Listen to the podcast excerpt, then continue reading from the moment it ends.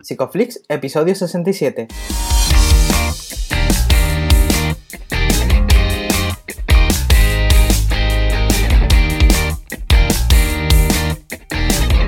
Bienvenidos a Psicoflix, un espacio de psicólogos para psicólogos, un podcast donde entre todos buscamos ser cada vez mejores profesionales de la psicología. Aquí hablamos de todas las estrategias, técnicas y noticias de la psicología contemporánea, pero siempre con la evidencia científica que nos gusta defender. Hoy estamos grabando el episodio del 9 de julio y estamos emitiendo nuestro episodio número 67, en el que vamos a hablar del análisis de conducta en los recursos humanos. Pero antes, recordaros que en psicoflix.com podéis registraros de manera gratuita y estar al día de todas nuestras novedades. Bienvenidos al podcast, yo soy Jay, buenos días, buenas tardes, buenas noches según estéis escuchando esto. Muchas gracias por estar ahí cada semana, muchas gracias por suscribirte y bueno, el que no se tiene que suscribir porque ya viene con la plataforma es Darío. ¿Qué tal Darío? Pero, pero no estoy seguro de si estoy suscrito o no, ¿eh? también te digo. No lo sé. Estaría bien. Estaría bien la cosa. No, pero yo supongo que. lo voy a mirar luego, lo voy a mirar luego. En iBox supongo que no podré. bueno, eh, No, yo creo que no. También vamos a dar las gracias a la gente que se está inscribiendo en el curso. Que, que, está ya, ¿no? Está saliendo esto el 9, pues el día 12 termina ya la oferta a 49 euros. O sea que muchísimas gracias a todo el mundo. Estamos súper contentos también por, por el feedback y por la gente que lo está compartiendo. Es una locura, la verdad que está muy guay. Yo también lo estoy haciendo. Eh, aunque le vaya editado, pero no, no, lo he podido hacer como tal. La, la verdad que, está chulo, Juanjo se la ha marcado. Eh, luego ya lo, invitaremos a una pizza o algo. pero, pero bueno, ya está. Eh, hoy vamos a hablar de, algo súper interesante. Ya hemos tocado el tema de los recursos humanos aquí en, en el podcast, pero hoy creo que es ya eh, el, mejunje perfecto, ¿vale? Pero ¿quién, ¿quién nos va a hablar de esto? Pues mira, hoy tenemos un gustazo por aquí de tener a Carla de Arrocha. Ella es psicóloga, es máster en psicología de la salud y máster en recursos humanos y gestión de personas. Y además, bueno, trabaja en el departamento de selección de personal y recursos humanos de su empresa. ¿Qué tal, Carla? ¿Cómo estás? Hola, Yay. Hola, Darío. ¿Qué tal? Muy bien. ¿Qué tal? Pues muy bien, de, lunes ya estábamos haciendo el tonto un rato antes en el pre-podcast y, yo, creo que, bueno, poco podemos seguir haciéndolo, ¿no? Que esto no, está censurado. Pues pero, pero además de hacer el tonto, nos gustaría que, te presentes un poco tú. Ya, él ya lo ha hecho muy bien, pero yo creo que tú también tendrás que aportar mucho a eso. Pues sí, mm, siguiendo un poco lo que ha dicho Jai, eh, empecé psicología muy orientada a, de cabeza a la salud, un poco como muchos, ¿no? Em, hice el máster de psicología de la salud, me pilló por el medio el cambio de habilitación al máster de psicología sanitaria, me, pasé al máster de psicología sanitaria y un poco fue ahí mi andanza profesional en, el ámbito sanitario, trabajando con eh, ENTEA.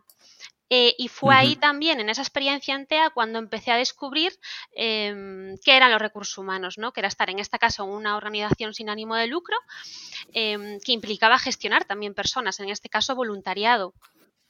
Eh, y, me picó la curiosidad sobre recursos humanos em, y un poco dándole ese giro a, la carrera profesional fue cuando decidí hacer el máster de recursos humanos em, que me llevó también e, en ese sentido a, desarrollar ahora la práctica ¿no? en, temas de selección y, consultoría.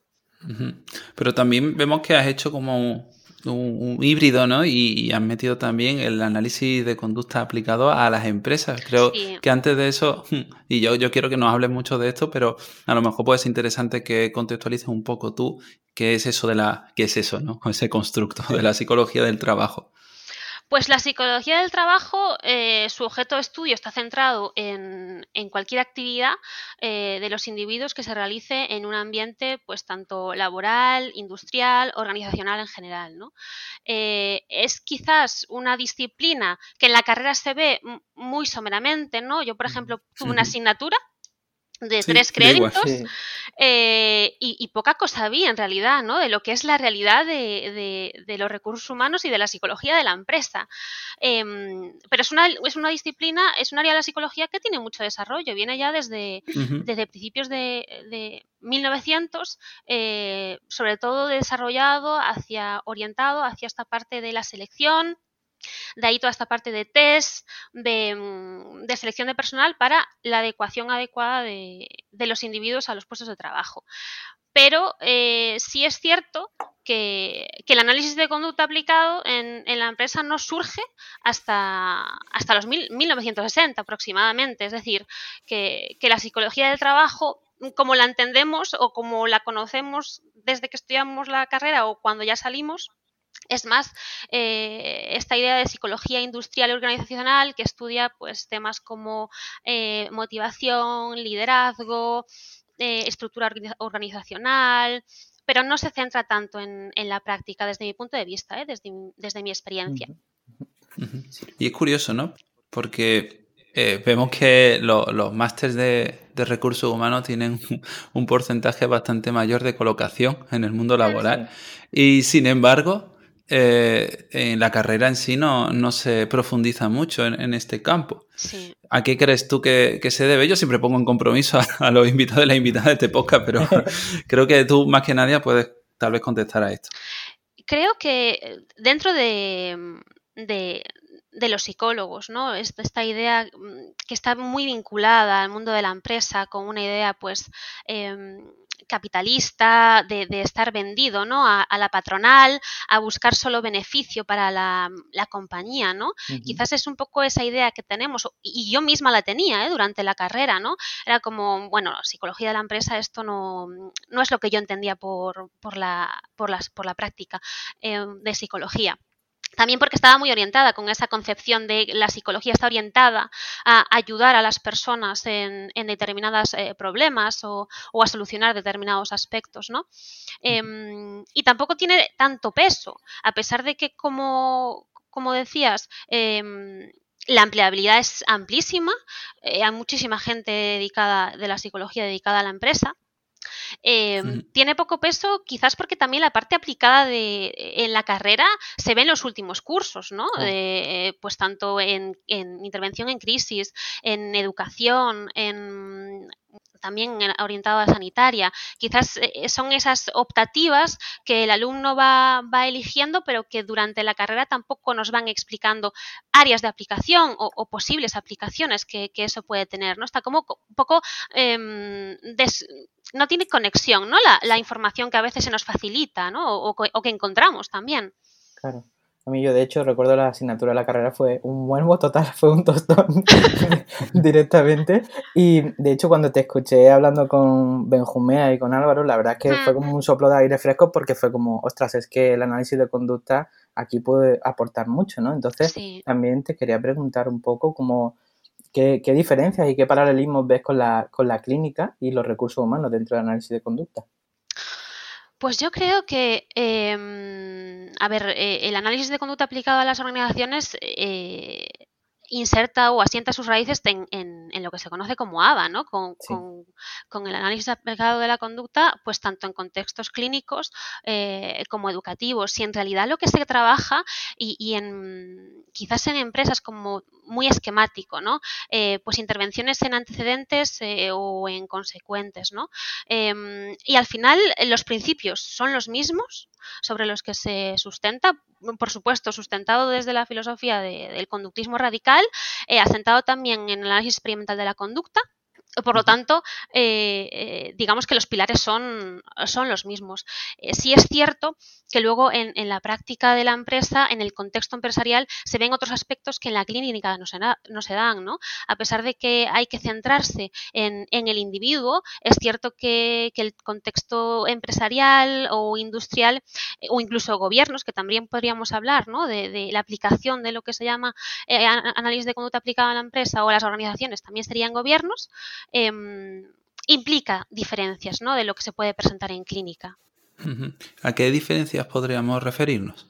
Pues cuando hablamos de empresa hablamos de eh, problemas en, la ejecución de tareas, por ejemplo, eh, o lo que se entiende por productividad, ¿no? por rendimiento, em, en temas relacionados con la prevención de riesgos, es decir, conductas vinculadas a, aspectos de riesgos que suponen em, daños eh, tanto para la persona como también consecuencias para la compañía ¿no? o para la producción.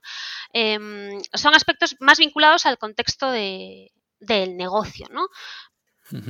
y, por otro lado, ¿qué similitudes eh, ves Pues similitudes de, cuestiones básicas sobre eh, las conductas, ¿no? De, trataba hace poco el tema de eh, quiere o, eh, no puede, ¿no?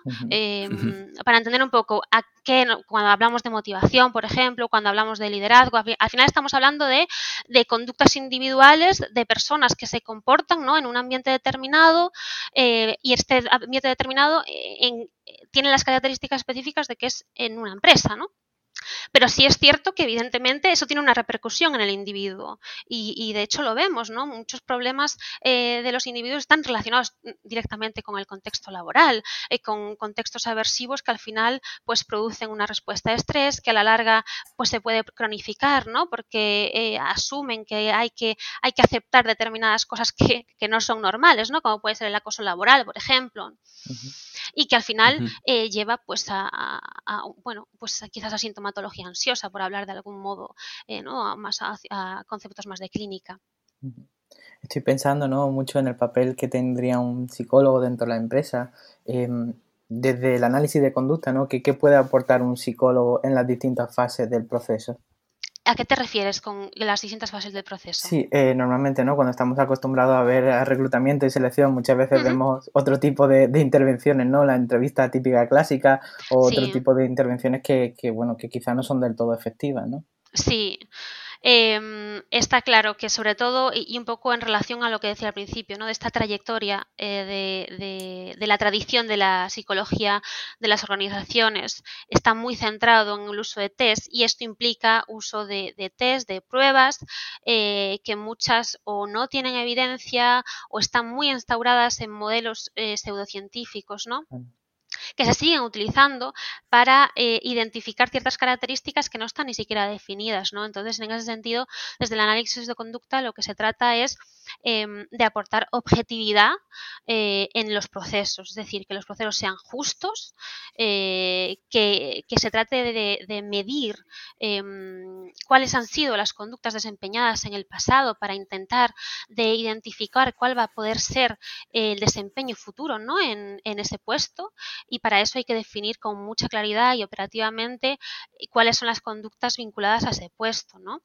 Para eso muchas veces lo que hay que tener es un análisis y una descripción de puestos que hay compañías que por su dimensión no tienen, pero hay que trabajar, ¿no? Tanto si trabajamos desde el área de interna de un propio departamento de recursos humanos en una empresa, como si prestamos servicios de selección a una empresa que nos está contratando, ¿no? Tenemos que definir con claridad esas, esas conductas para luego eh, hacer eh, lo que se, se, denomina entrevista conductual estructurada. ¿no?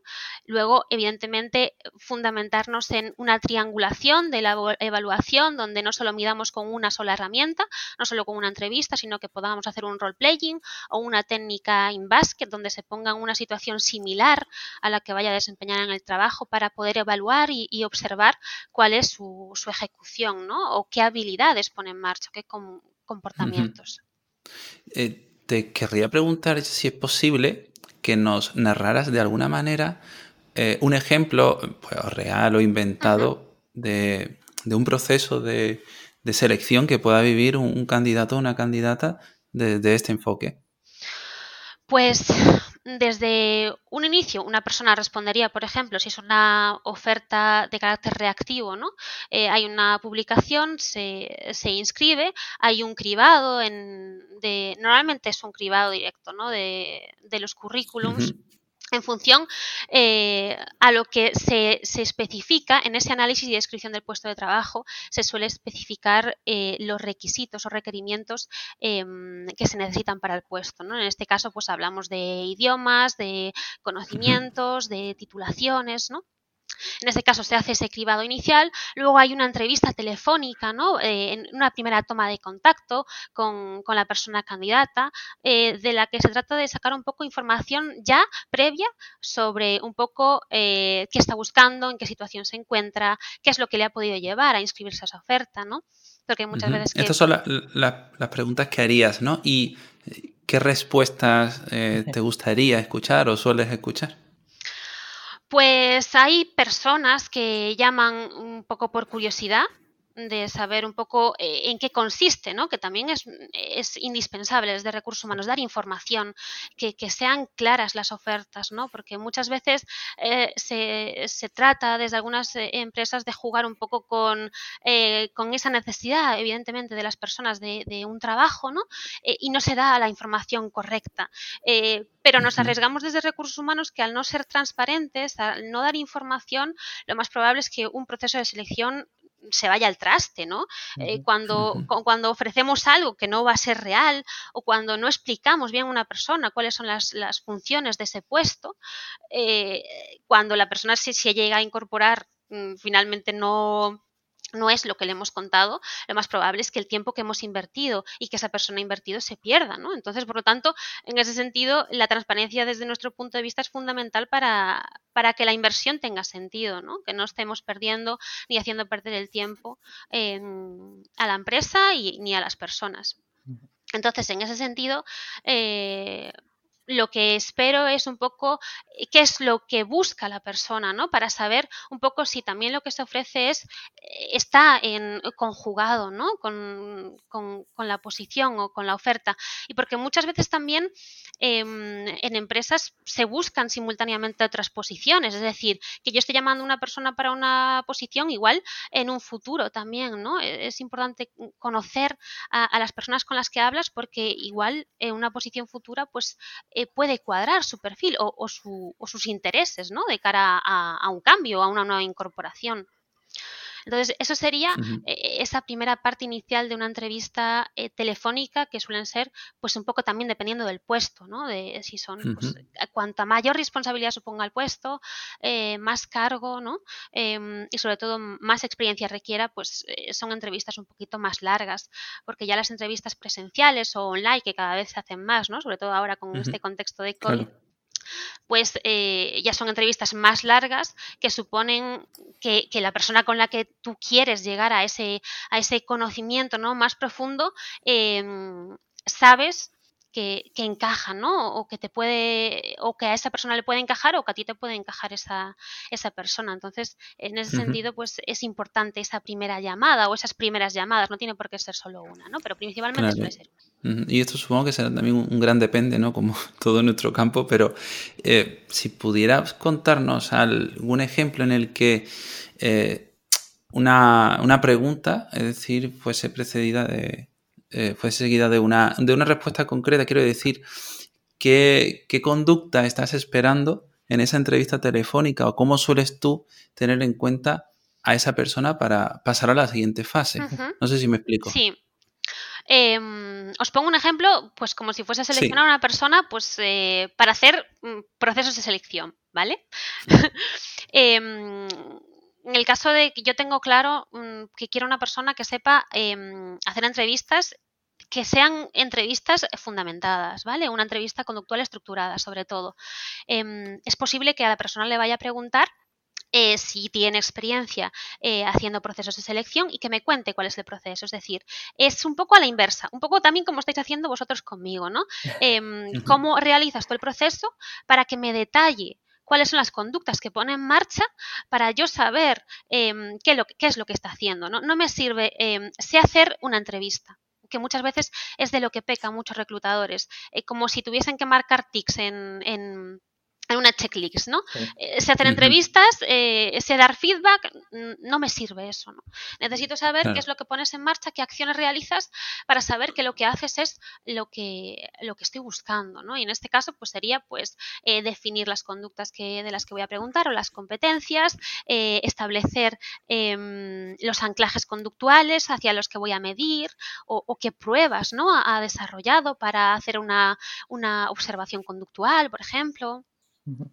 Me gusta mucho esto porque estás diciendo, ¿no? Porque todos hemos pasado por muchas entrevistas y, seguramente nos han soltado las típicas preguntas rollo, ¿no? De cuál es tu mayor defecto, cuál es tu mayor virtud, que al final no aportan nada.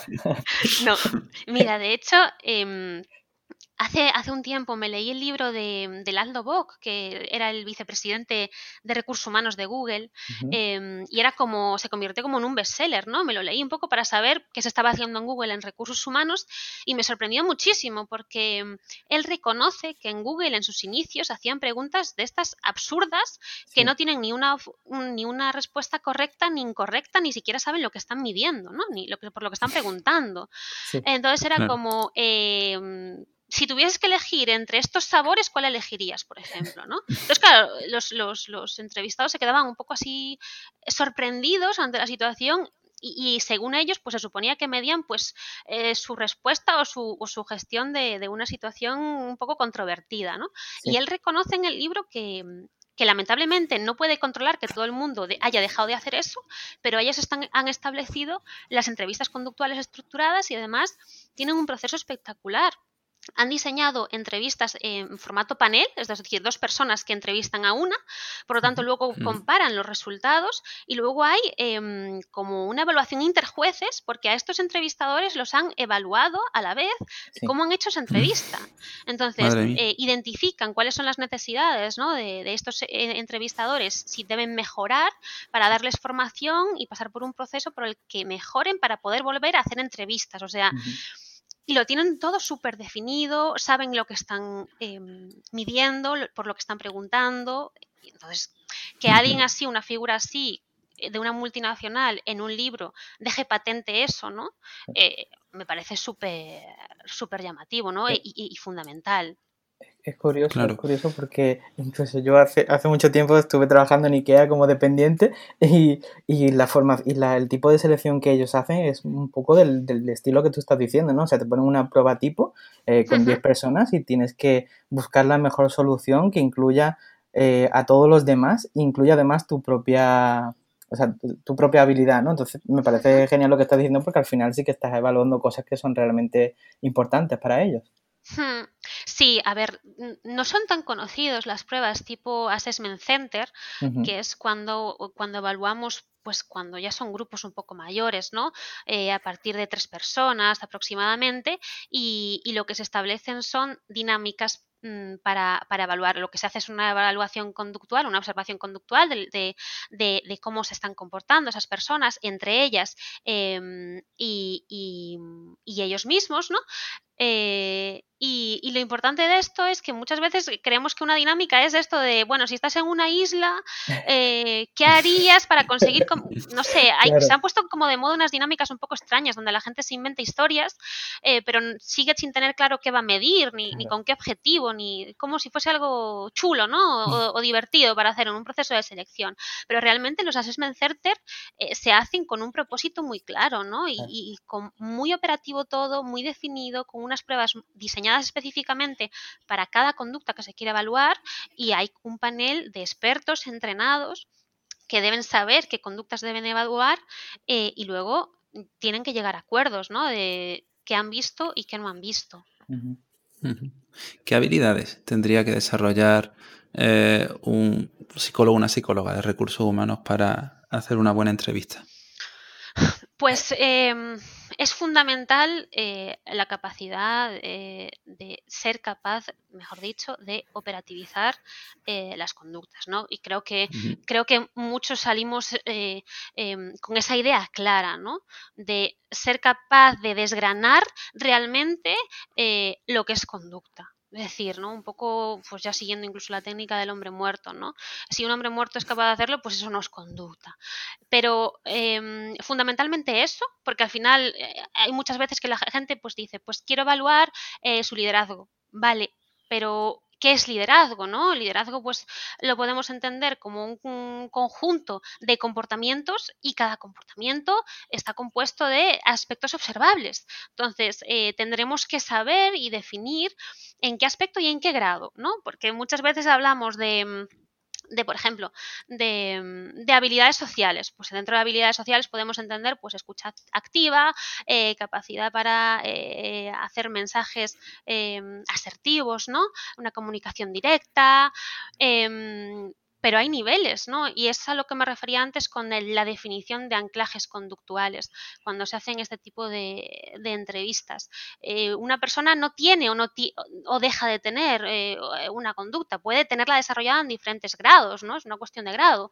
Entonces, em, es importante también saber definir esto, ¿no? ¿En qué grado se está dando?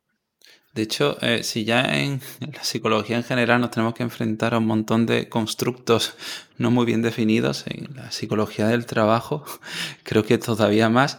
Y esto lo voy a enlazar con, la siguiente pregunta, ¿no? Porque donde te tienes que enfrentar, o sea, en un mundo, ¿no? En el que tienes que defender tú como psicóloga un montón de, procedimientos, eh, ¿cómo, ¿cómo te desenvuelves? Porque dentro de la empresa tal vez no todo el mundo esté de acuerdo con cómo quieres hacer las cosas y cómo va. te ríe, ¿no? claro. Yo, sé que te Bueno, total, ¿cómo, cómo, te, ¿cómo te defiende en este mundo sin reglas? Eh, es que no puede ser mejor definición en mundo sin reglas, ¿no? Eh, recursos humanos es eh, el cajón desastre pero hmm. em, es, una, es una posición tan multidisciplinar que al final hay muchos profesionales que no tienen formación que desde la psicología podemos tener, ¿no? Entonces, claro, em, te encuentras a muchas personas pues, que tienen su carrera de derecho, eh, de administración y dirección de empresas, de relaciones laborales, pero que cuando tú hablas de, mm, evaluación objetiva, por ejemplo, incluso de, técnicas psicométricas, ¿no?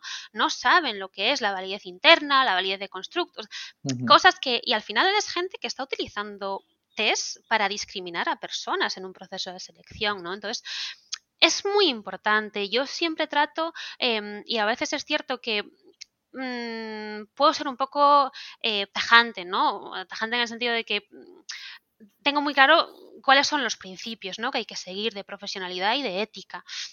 Entonces, em, yo con las personas con las que he trabajado, por supuesto, siempre desde el respeto, ¿no? Pero tratando de mostrar eh, las alternativas que hay.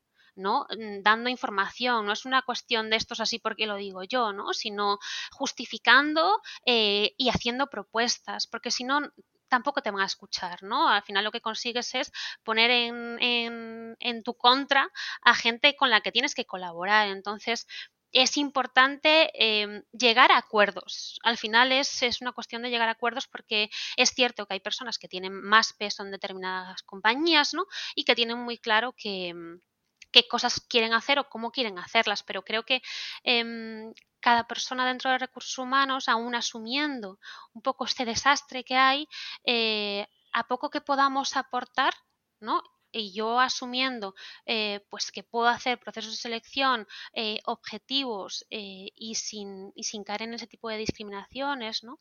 Em, de alguna manera me satisface el que me permitan hacerlo porque me podrían decir, eh, esto se hace de esta manera, ¿no? Con una metodología, esta es la forma de trabajar que hay, que hay aquí, pero no es con eso con lo que me he encontrado, por suerte, hmm, supongo, eh, pero supongo que hmm. también es cierto que en empresa me da la sensación de que la gente está abierta a probar cosas nuevas, es decir, igual que prueban cosas que están de moda, porque suenan bien, también están abiertas a probar cosas que, que puedan tener rigor, ¿no?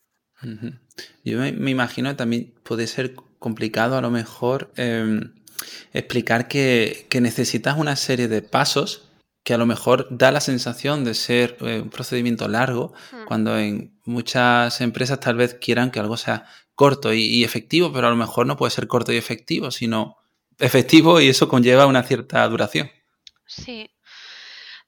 Supongo que depende por las empresas en las que he estado depende de la empresa, ¿no? De más cuestiones eh, culturales, ¿no? De, un poco de política y de, y de reglas eh, de, conducta de la empresa.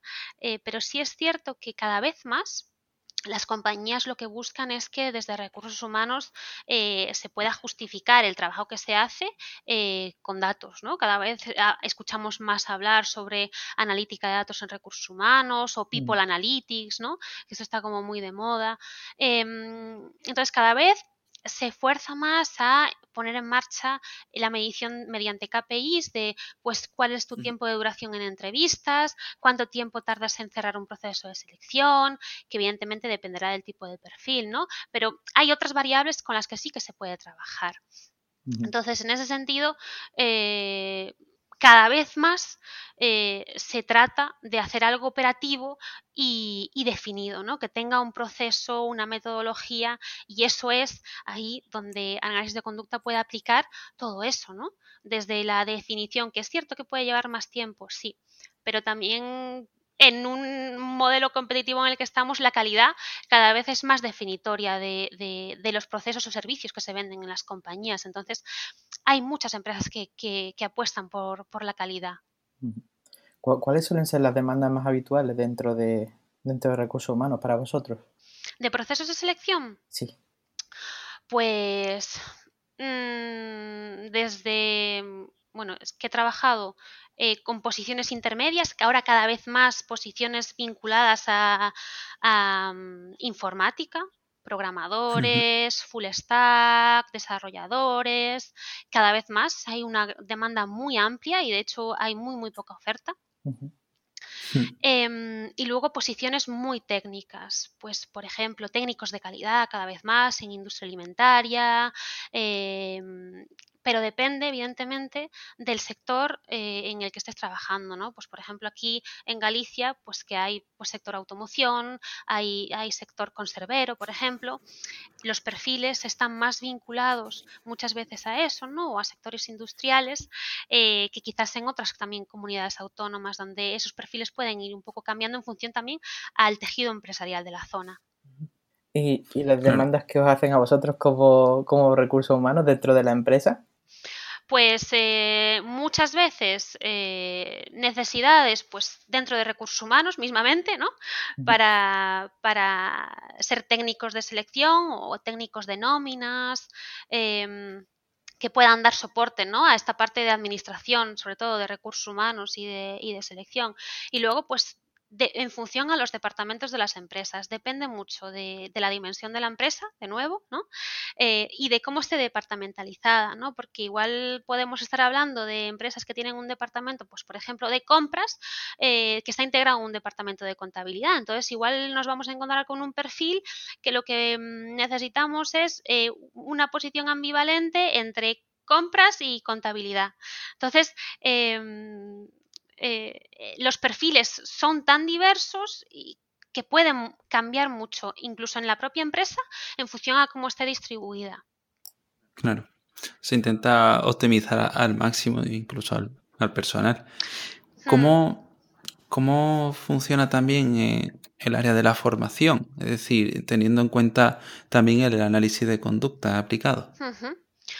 En las empresas, por un lado, tienen una formación interna, ¿no? Que es pues, el plan, anual de formación.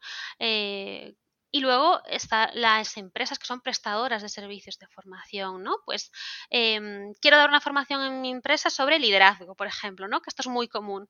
Aunque no esté dentro de mi plan anual de formación, quiero eh, formar pues imaginaos, si tengo a un equipo de trabajo, eh, tengo una empresa em, en todo el territorio nacional, a todos los responsables de equipo en una formación en liderazgo. Contrataré unos servicios de formación em, específica en esto pero el problema que se está dando en formación muchas veces, tanto interna de empresa como externa en prestación de servicios, es que está muy centrada en la parte teórica. ¿No? Entonces, em, nos encontramos con que no hay eh, una parte aplicada, una parte práctica, donde haya un seguimiento, una tutorización, un feedback continuo, donde esos conocimientos em, se, adhieran, por así decirlo, a, la puesta en marcha. Entonces, al final, eh, em, los métodos de evaluación tampoco es que sean los más rigurosos, ¿no? Eh, se evalúa pues satisfacción, grado de satisfacción con tus expectativas, grado de satisfacción con el formador, pero al final no hay una evaluación de qué queríamos cambiar, mm, cuál es la línea base con la que trabajábamos y qué hemos conseguido ¿no? después de esta formación, cuáles eran los objetivos que buscábamos en esta formación, pues en este caso en liderazgo, pues con todas las conductas específicas que supone el liderazgo, eh, que queríamos mejorar, en qué grado vamos a hacer una medición a posteriori y luego pues a seis meses para ver cuál es ¿no? Em, el efecto que, ha supuesto en el caso de que haya conseguido algo. Esto no se hace. Entonces, eh, no se hace, voy a decir, en la mayoría de las empresas, porque igual hay alguna que sí que lo hace, ¿no? Pero em, falta eso, ¿no? Eh, eh, esa metodología de vamos a marcar una línea de base, vamos a marcar unos objetivos, vamos a hacer un seguimiento y vamos a utilizar todas las estrategias necesarias para que este aprendizaje se, se asiente, ¿no? me, he saltado un paso y, quiero volver atrás en cuanto a cómo podemos tener en cuenta el onboarding, ¿no? Eh, esta incorporación del empleado a la empleada a la empresa. La verdad es que los procesos de onboarding, ahora se ha, puesto mucho esta idea ¿no? del onboarding de, moda por, por la implicación que tiene o que se está viendo que tiene, eh, no solo en la rotación de las personas, es decir, eh, cuando la gente cambia, decide cambiar de empresa, em, sino con esta, esta imagen de marca que cada vez se vende más, ¿no? Es la, eh, marca empleadora, es decir, lo que la gente, eh, la idea que tiene la gente sobre las empresas y por qué quiere trabajar con esas empresas. Entonces, los procesos de onboarding em, van orientados a que em, se cierre el ciclo de proceso de selección. Y el proceso de selección empieza desde que tú cuelgas una oferta de trabajo o desde que tú vas a una universidad a hacer una presentación de tu empresa. Ahí las empresas, los individuos empiezan a tener ya experiencia con, la imagen de marca de tu empresa, ¿no? de tu compañía. Un poco eh, tienen cierta idea, ciertas verbalizaciones sobre qué se pueden esperar de esa empresa. Em, y por eso deciden optar a esa, oferta. Entonces, el proceso de onboarding es un cierre en el que tú incorporas a la persona, pero no solo es eh, incorporar para que haya un cierre, sino que entienda cuál va a ser su puesto, cuáles van a ser sus funciones, eh, que haya un proceso en el que conozca a su departamento o a su persona directa con la que va a estar en, contacto eh, o sus supervisores, que luego conozca toda la empresa, los servicios que la empresa tiene, em, si tiene pues sala para comer, es decir, eh, tanto el funcionamiento interno de la compañía, el conocimiento de todos los procedimientos, no es un proceso de un día que muchas veces se centra solo en eso, ¿no? Es posible que sea un proceso de una semana, un proceso de adaptación de dos semanas, incluso de un mes, ¿no? Para conocer y, adaptarse a, estas nuevas, a estos nuevos procesos. Estoy pensando, se me está viniendo a la cabeza el programa del jefe infiltrado y, y, muchas veces vemos, ¿no? Como los propios jefes no, no son conscientes, ¿no? De esas necesidades, ¿no? Y, la solución que suele ser al final es como, bueno, te doy dinero, te doy un viaje y, ya está, ¿no? Y, y yo quería preguntarte también un poco esto, ¿no? Que, muchas veces se le dan como explicaciones internas a los problemas de la que hay en la organización, ¿no? Como tú eres el culpable de que esto no esté mm. funcionando, esto no esté funcionando. Entonces, ¿cómo intervenís ahí? Hmm. La intervención es eh, complicada porque es una cuestión de, global de las personas que forman parte de la compañía, ¿no? sobre todo de gerencia. De hecho, desde, desde el análisis de conducta, desde una, de las aplicaciones que es la gestión del desempeño, de lo que se trata es, eh, una de las actividades es de formar a, la gerencia en, en herramientas no solo para comprender y poder analizar el comportamiento, sino que el comportamiento se convierta en el centro de, el, foco de, la empresa, ¿no? Entonces esto es, esto es, un cambio eh, un poco pues como a nivel eh, social o incluso a, nosotros los psicólogos, ¿no? Que, que, nos toca hacer, pero mm, que no es algo que se pueda hacer de manera pulsar un botón, ¿no? Y muchas veces nos podemos encontrar con reticencias en ese sentido, ¿no? De mm, la gerencia tiene muy claro que los objetivos de la empresa pues es eh, tasa de crecimiento o es beneficio neto, pero no se centran al final en, el comportamiento, de qué acciones llevan a conseguir esos objetivos. ¿no? Entonces, eh, muchos de los problemas de las empresas es que ni siquiera saben qué es lo que está haciendo la gente para, para llegar a esos objetivos que se marcan. ¿no? Muchas veces cuando llegan esos problemas sí se dan cuenta ¿no? de cómo han llegado ahí. Cuando, cuando hay una demanda pues, a, un consultor em, más centrado en el análisis de conducta, ¿no? que hace pues, eh, una evaluación de, cuáles han sido las consecuencias Em, se, pueden dar cuenta de, la importancia de entender el comportamiento y, el contexto, ¿no? Em, pero es muy complicado, es muy complicado porque venimos de un modelo que entiende que la responsabilidad es del trabajador. El trabajador si no hace eso es porque no quiere, o el trabajador o la trabajadora no hace eso porque, mm, porque es un incompetente, ¿no? O es vago, entonces todas estas explicaciones internas, ternalistas de, de, las personas sin, poner el foco de atención de esa persona no está haciendo lo que deseas, ¿por qué? Y ahí es donde tenemos que centrarnos, ¿no? En, pues en un análisis mm. funcional de la conducta en la empresa o lo que han desarrollado como, como un, un análisis de, desempeño, ¿no? una herramienta que han puesto en marcha eh, ciertos investigadores en, el análisis de conducta aplicado a la empresa. Para identificar por qué esa persona no está haciendo, eh, no tiene los recursos, le has explicado lo que tiene que hacer, sabe cuáles son los objetivos, sabes cuál es el propósito, cuáles son las consecuencias. Es decir, está siendo eh, reforzado, de entender todo, todo el conjunto, ¿no? Del comportamiento. Hmm. Claro, ni, ni siquiera la, la, clínica se libra a veces de este tipo de prejuicios, la verdad. O sea, que sería interesante tenerlo en cuenta en todo.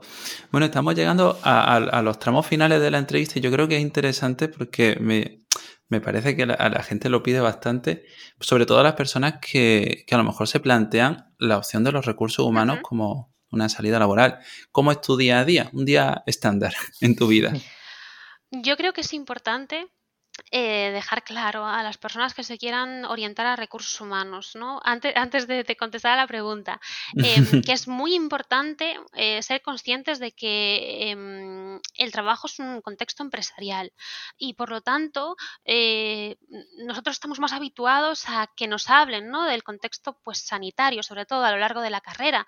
Entendemos cómo funciona pues el sistema sanitario español, cómo son las derivaciones, pero en este caso en empresa tenemos que entender que tenemos que conocer el contexto en el que vamos a trabajar, mm. tenemos que saber eh, cuáles son las estructuras organizacionales, qué es una junta directiva, qué es un eh, consejo de administración, eh, qué es pues aspectos financieros ¿no? de la empresa, o qué es el, el, el ROI. Es decir, aspectos fundamentales para que nuestro trabajo eh, sea eficiente y, sea adecuado, ¿no? Conocer ese contexto, que es quizás una de las partes más complicadas desde mi punto de vista, porque venimos muy en la carrera muy mm, muy forzados, ¿no? Por dar algún, dicho de algún modo, a, un conocimiento externo al mundo de la empresa. Entonces empiezas a coger conocimiento de la empresa cuando empiezas a tener tus primeros trabajos o, empiezas a entrar ¿no? en compañías y empiezas a ver un poco qué es eso, ¿no? Y, en ese sentido, a mí me ha tocado eh, aprender un poco también en el máster, pero a, base de, la experiencia, ¿no? De, de, ponerte a buscar, porque tienes que conocer sobre sectores empresariales, cuáles son sus características, cómo se está moviendo el mercado, ¿no? Y es un trabajo que tenemos que hacer a mayores, además ¿no? De, seguir formándonos en análisis de conducta y, en hacer una práctica adecuada y profesional en conocer el contexto en el que estamos trabajando. Y es un contexto cambiante, por lo tanto, requiere también de, actualización y contextualización. Y en ese sentido, un trabajo, un día normal de trabajo implica eh, pues hacer presupuestos, eh, contacto con clientes, negociaciones, no solo ¿no? la parte eh, práctica o aplicada más relacionada con la psicología, sino todas estas otras facetas más vinculadas a contacto con clientes y control de, negocio o de línea de negocio que tengas que defender o desarrollar nuevos proyectos dentro de la compañía. Depende un poquito, ¿no? Pero hay parte también administrativa, hay carga administrativa en ese sentido. Estoy, me está gustando mucho todo, todas las entrevistas, ¿no? Porque además has dado muchos aspectos claves de, todo el proceso, ¿no? Dentro del análisis de conducta. Y quería incidir, antes de, que terminara la entrevista, un poco sobre, sobre a ver, ¿qué, qué problemas habituales encuentras dentro de la empresa. Problemas, el acoso laboral. Me parece eh, que es una situación sangrante ahora mismo. Creo que hay un problema en el que se ha normalizado em, generar contextos aversivos en las empresas. Es muy habitual que los estilos de gerencia em, sea el castigo constante eh, no, no, se pone en práctica eh, ninguna estrategia de reforzamiento, ¿no? Eh, y es, es, un problema grave. Mm, y sobre todo esta asunción de que debemos aguantar determinadas cosas porque el esfuerzo valdrá la pena, ¿no? Vendrá recompensado. Un poco esta, e, esta verbalización que nos hemos ido mm, creyendo, ¿no? O asumiendo. Y se, y se, ve mucho, ¿no? a los límites, ¿no? A los que se fuerzan en determinadas empresas y, y, también de lo que se asume, ¿no? Em, y por otro lado, em, me, parece interesante el, interés que se está poniendo en temas de salud en la empresa. Creo que em, tiene mucho potencial, ¿no? Que muchas veces hablamos de, bueno, general sanitario solo para el ámbito de, tratamientos de, conductas problemáticas, ¿no? Pero en empresa hay, hay un nicho tremendo, ¿no? Para trabajar eh, promoción de salud y de hecho los contextos organizacionales tienen una serie de beneficios para, para conseguir objetivos, ¿no? Y luego generalizar a otros, a otros contextos. Entonces, em, me gustaría que, que, las personas, ¿no? que vuestros oyentes también pensasen en esa posibilidad, ¿no? de que hay un nicho, hay una opción de, de, desarrollo profesional dentro de la empresa para trabajar promoción de la salud y cada vez es más importante en empresa. Claro. De hecho, eh, ¿qué formación podrías recomendar eh, y cómo adentrarse también en, los recursos humanos? Y bueno, ya si hablamos de análisis de conducta en la empresa, pues mejor que mejor. Pues mirad, em, sobre análisis de conducta en la empresa, mm, yo solo he encontrado formación específica en Estados Unidos. En Estados Unidos y creo que en Noruega. Eh, yo aquí en España no he encontrado absolutamente nada. De hecho, me ha sido súper complicado ir encontrando eh, referencias básicas, bibliográficas, ¿no? E investigaciones. Eh, es cierto que en Estados Unidos están súper presentes, muy desarrollados, em, pero es difícil llegar ¿no? a, conocer qué es lo que está pasando ahí al otro lado del charco. Entonces, formación, pues lamentablemente, y también un poco de lo que se ha venido hablando en varios programas del podcast, ¿no? Em, falta formación, falta formación en análisis de conducta, pues falta todavía más formación eh, en análisis de conducta aplicada a la empresa, que muchas veces pues está como desconocido, ¿no? Que, pueda darse esto. Em, pero mm, para las personas que se quieran dedicar al área de, recursos humanos, que tengan claro pues que les gusta, por ejemplo, el área de, selección, ¿no? reclutamiento y selección, hay másters em, específicos que, forman en ello. Hay másters de carácter privado y másters de carácter público. Em, aquí en la Universidad de Santiago yo sé que tienen un máster que es bastante interesante, sobre todo en temas de eh, entrevistas estructuradas, conductuales. Pero es cierto que, mm, pues como pasa con la psicología en general, pues hay cosas un poco diferentes ¿no? en las universidades. Y luego, en ámbito privado, se le da mucha, mucha, mucha fuerza a la parte empresarial, que es un poco en relación a lo que decía, quizás la pata que nos viene un poco coja, ¿no? A, los que salimos de, psicología.